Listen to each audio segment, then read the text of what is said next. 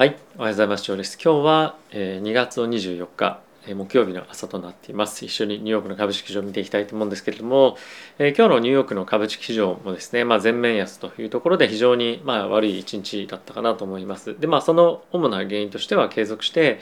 えロシア・ウクライナ情勢かと思うんですけれども、まあ、ちょっとですねその出口の、あの先行きというか全く見えないような状況でアメリカだったりヨーロッパも含めて、まあ、追加的な制裁をどんどんやっていくということは、まあ、言ってはいるものの本当にロシアにとってダメージが大きな制裁っていうのは今のところやっぱりちょっと見えてこないというところもあったりとかあとは先日あの予定をされているというふうに言われていた、えロシアとあとはアメリカ側のですね、まあ、あの重要人物のまあ、ミーティングっていうのもあったんですけれどもそれもキャンセルしてしまったということもあって、まあ、結構その本当に対話をしっかりとして解決に向かっていくというような、まあ、場もなかなか設けられないということで非常に株式市場としては、まあ、プレッシャーがかかる環境っていうのが継続してえまだまだ続いていくのかなと思います。で、後ほどもですね、チャートも一緒に見ながら皆さんと確認をしたいんですが、え年初来の最安値の、え更新というのを、ま、しました。なので、えちょっとマーケットとして、まあ、底なし沼じゃないんですけれども、まあ、ストップがかかりやすいような、まあ、ストップかかってドーッと下がっていきやすいような、まあ、環境に今まさにあのあるんじゃないかなと思っています。で、え、ー、と本当にその株式市場でのプレイヤーをいろいろとあのテレビを通じて、え、見ているとやっぱりそのまだあの総悲観っていうか、まあ、もちろんリスクは大きく外している一方で、えー、キャッシュ持ってる人たちについてはまあ、どこで買おうかな何を買おうかなっていうのを物色しているマーケットが、まあ、引き続き続いていると。で、えー、そんな中ですねなかなかその新しい材料が、まあ、ウクライナ情勢について、えー、出てこない、まあ、つまりその改善の糸口が全く見えないというところが、まあ、今あの底なし沼状態になっていってしまっている大きな一つの理由かなと思うんですよね。でここについてはあのいい何かしらのニュースが出てくればまあ、大きく反転していく可能性は十分にある一方で、まあ、そのいいニュースが出てくる可能性が今極めて低いっていうような環境に、まあ、あるかなと。でプラスロシアの、まあ、この外交的姿勢とかっていうのを見てみるとなかなかそんなに予想できるような、えーまあ、対応してくることがですねまあ、なかなかないというところもあるので、まあ、しばらくはまあサイドラインで横を横横目で株式市場を見ながら過ごすというのが、まあ、今はいいんじゃないかなと思っています。で今はやっぱりそのディップで買っていく安いから買っていくっていうところを積極的にやる、まあ、環境ではないと思うので、まあ、あまりそのあのがっつりお金が例えばキャッシュあったとしても、まあ、動いていくよりも、まあ、一旦は状況を見極めていくっていうところが一ついいのかなと思っています。でプラスこれも後ほど見ていくんですけれども、まあ、コモディティの価格がですねもう止まらないんですよね。でコモディティ指数っていうのがあるんですけれども、これやっぱり見てみると例えロシア・ウクライナ情勢があの改善に向かったとしてもやっぱりその物価上昇の圧力っていうのがそんなにすぐにゴーンとあの下がってくるっていうのも予想できないかなと正直思っていて思ったよりも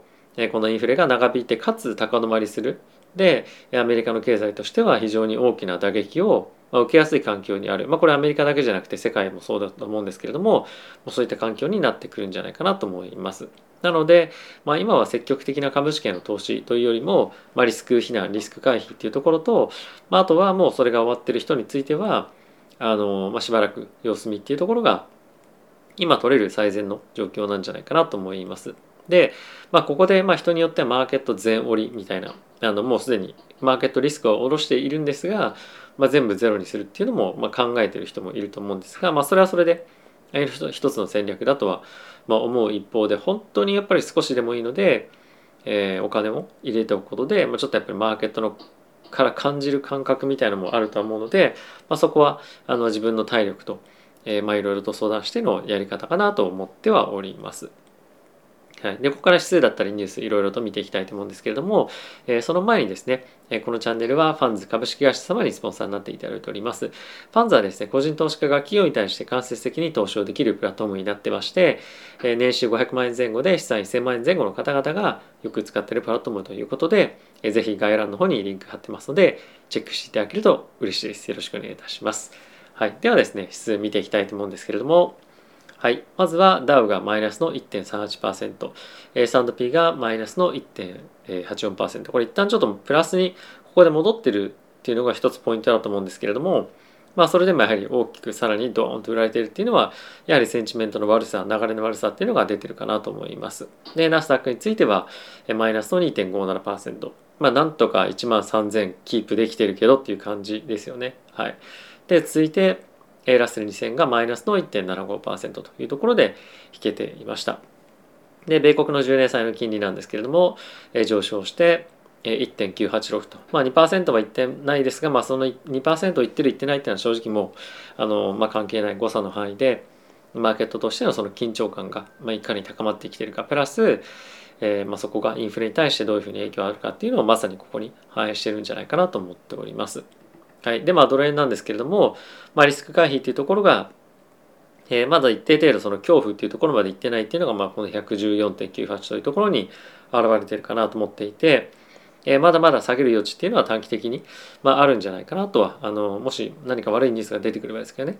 あるんじゃないかなと、まあ、そういった余地は残されてるかなと思います。はい、で、えー、原油なんですけれども、まあ、そんなに大きくは変わってはないんですが今日見ていきたいのはちょっと他のコモディティ関連の数値も見ていきたいと思います。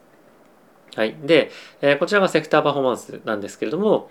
まあ、唯一エネルギーだけがですね、まあ、上昇していて、まあ、それ以外については軒並み特にまあ Consumer Discretionary この辺りはテック関係の銘柄も大きく入っていることもあって、まあ、しっかりと下がっているというような環境が続いているかなと思います。はい、でチャートを見ていただければ分かる通り、まあ、ここでの大きなディップのところもドーンと今下げていきそうな感じは、まあ、正直ありますよね。一応そのテクニカル的に見てみると売られすぎの,、まあ、あのインジケーターっていうのは出てはいるんですけれどもじゃあ買うかって言われると正直買いづらいなと、まあ、あのっていうのがま本音かと、ま、思ったりはしています。で、えー、先ほども申し上げた通り今日ちょっと見ていきたいコモディティのインジケーターが一つあるんですけれども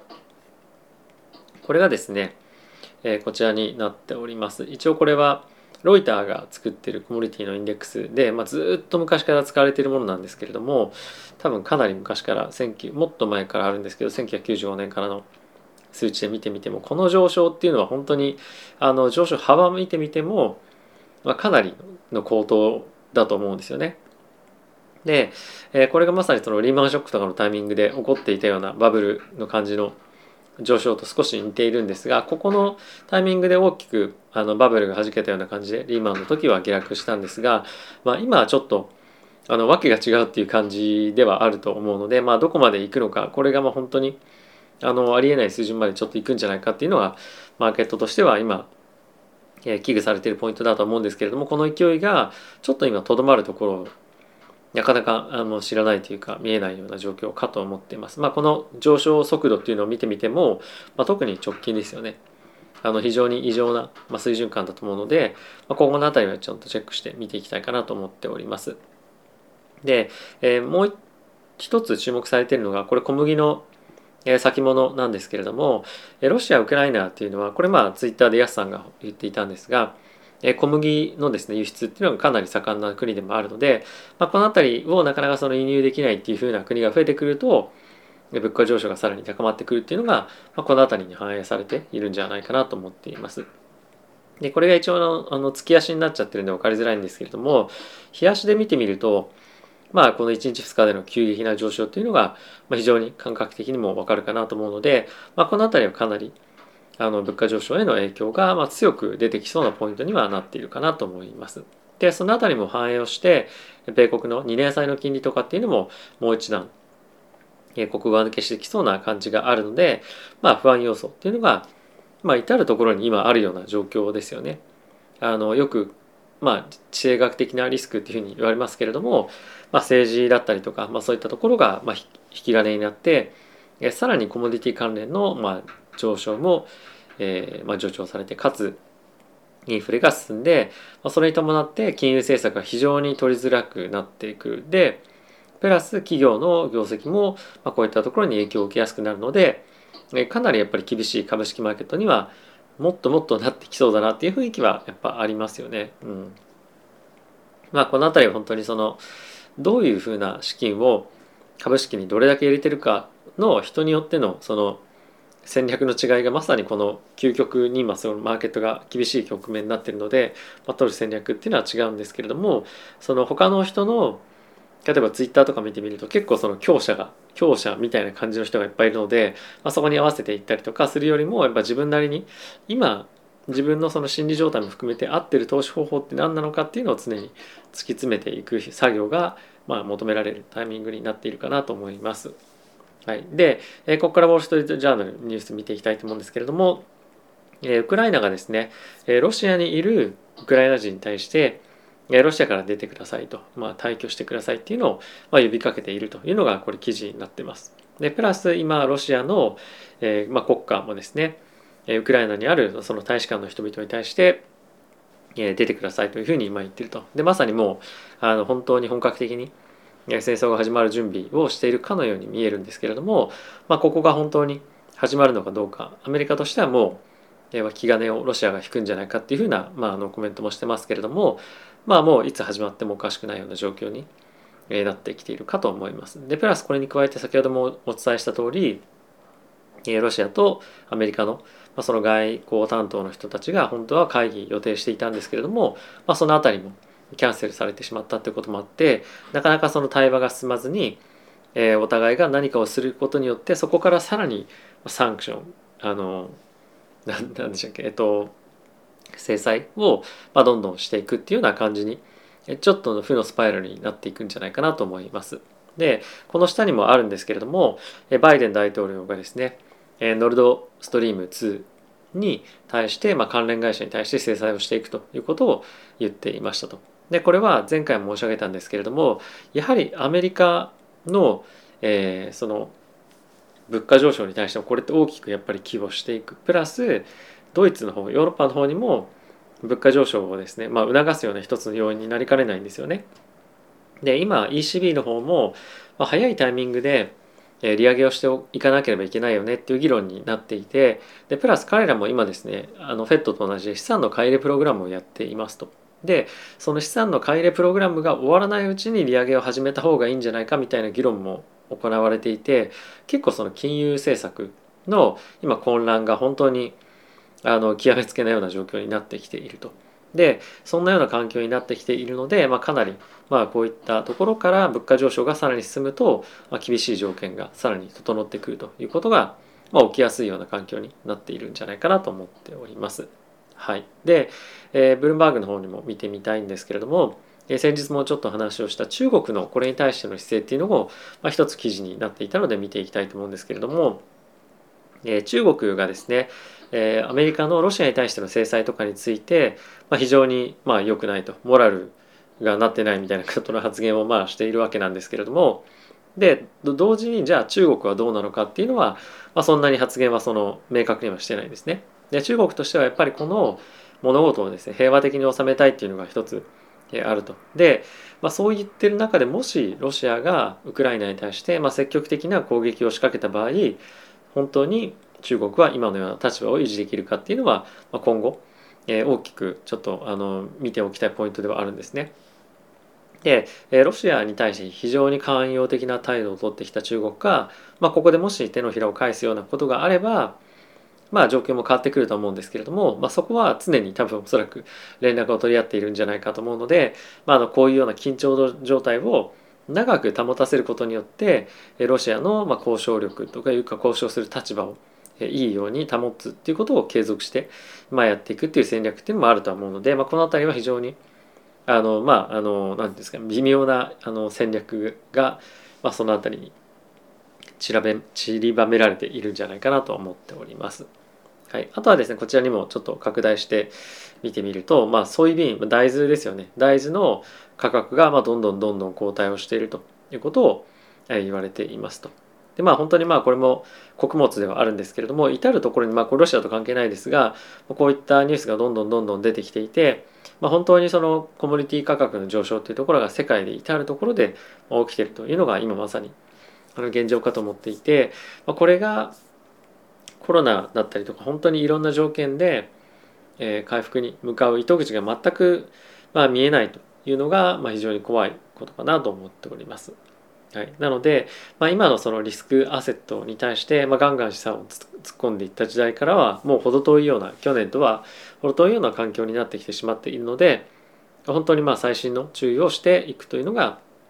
えーまあ、今求められる行動だと思う一方で例えばあの今自分はインデックス投資家なんですどうしようっていうふうな人はまあやっぱ継続的に今までと同じようなあの戦略っていうふうに言うとちょっと大げさかもしれませんがやっていく性をあの壊さずに今後10年20年同じようなことをやり続けるっていうことも一つ僕は重要だと思うんですね。っていうのもやっぱりその自分の考えとかあの、まあ、その感情で大きく戦略を変えるイコール自分が正しくない限りなかなかそのマーケットで勝ち続けるってのはやっぱり難しいわけじゃないですか。ただしこの積み立て投資っていうのはこれまで本当にマーケットでパフォーマンスを出してきたっていうような過去があるとヒストリーがあるっていうことでもあるのでその自分の本当にその感情を信じてやった方がいいのかもしくは機械的にやった方がいいのかっていうのは取っている戦略にもよると思うんですけれども、まあ、この辺り本当にその判断がめちゃくちゃ難しいタイミングだなっていうのは改めて思い知らされるようなことですよね。で今こうやって経験をして例えば今ショート入れたいなとかショート入れればよかったなとかあとはもっと早く弾いてればよかったなとかっていうのを多く感じられてる僕もそうなんですけども感じてる人も多いかと思うんですね。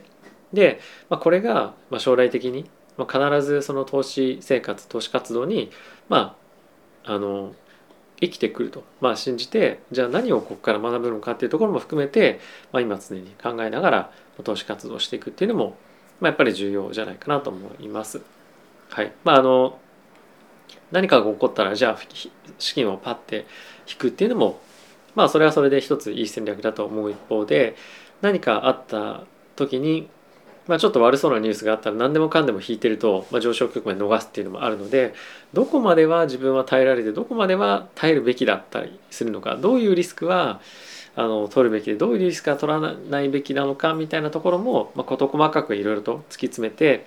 少し考えてみると、まあ、より将来的につながっていくものになるのかなと思っております。はいまあ、あの今回のおそらくインフレ局面で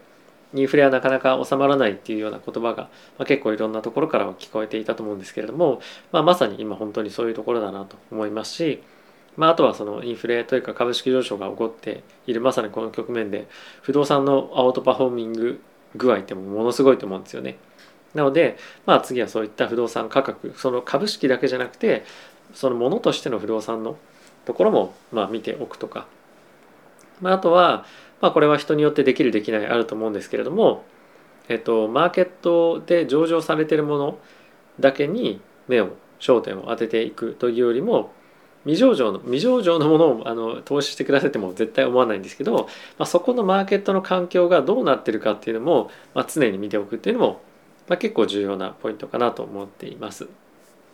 今まさにですねあのシリコンバレーの方とかでなかなかそういった未上場企業に対しての資金がつきづらくなってるっていうのがあるんですよね。まあ、それもやっぱ今背景こういった株式環境にもあの非常にされてると思うので、まあ、できるだけいろんな人のいろんな情報をま取ってで最終的に自分で判断をするというところができるように、まあ、情報網は本当に貼っておくただし余分な情報になりかねないポイントもあったりするのでまあその都度その都度今必要な情報と今正しい情報何なのかっていうのを常に精査しながら準備をしてマーケットと向き合う。これがまさにですね。あのアクティブにやるんであれば、まあ、必要な、えー、まあ取り組みなのかなと思ったりはしておりました。はいすいません。ちょっと最後長々とあの話してしまいましたけれどもあのまあ今厳しい局面である一方、まあ、いい学びの局面でもあると思うので、まあ、その辺りはですね、まあ、ちょっと今度ブログ書くようになったらその辺りも整理してちょっと話をしてみたいなというのは思っております。はい。ということで、皆さん今日も動画ご視聴ありがとうございました。あとはですね、えコメント欄の方にもありますけれども、僕のあの LINE 公式アカウントの方で今後いろいろと発信をですね、していきたいと思いますので、ぜひそちらの方も登録していただけると嬉しいです。よろしくお願いいたします。ではまた次回の動画でお会いしましょう。さよなら。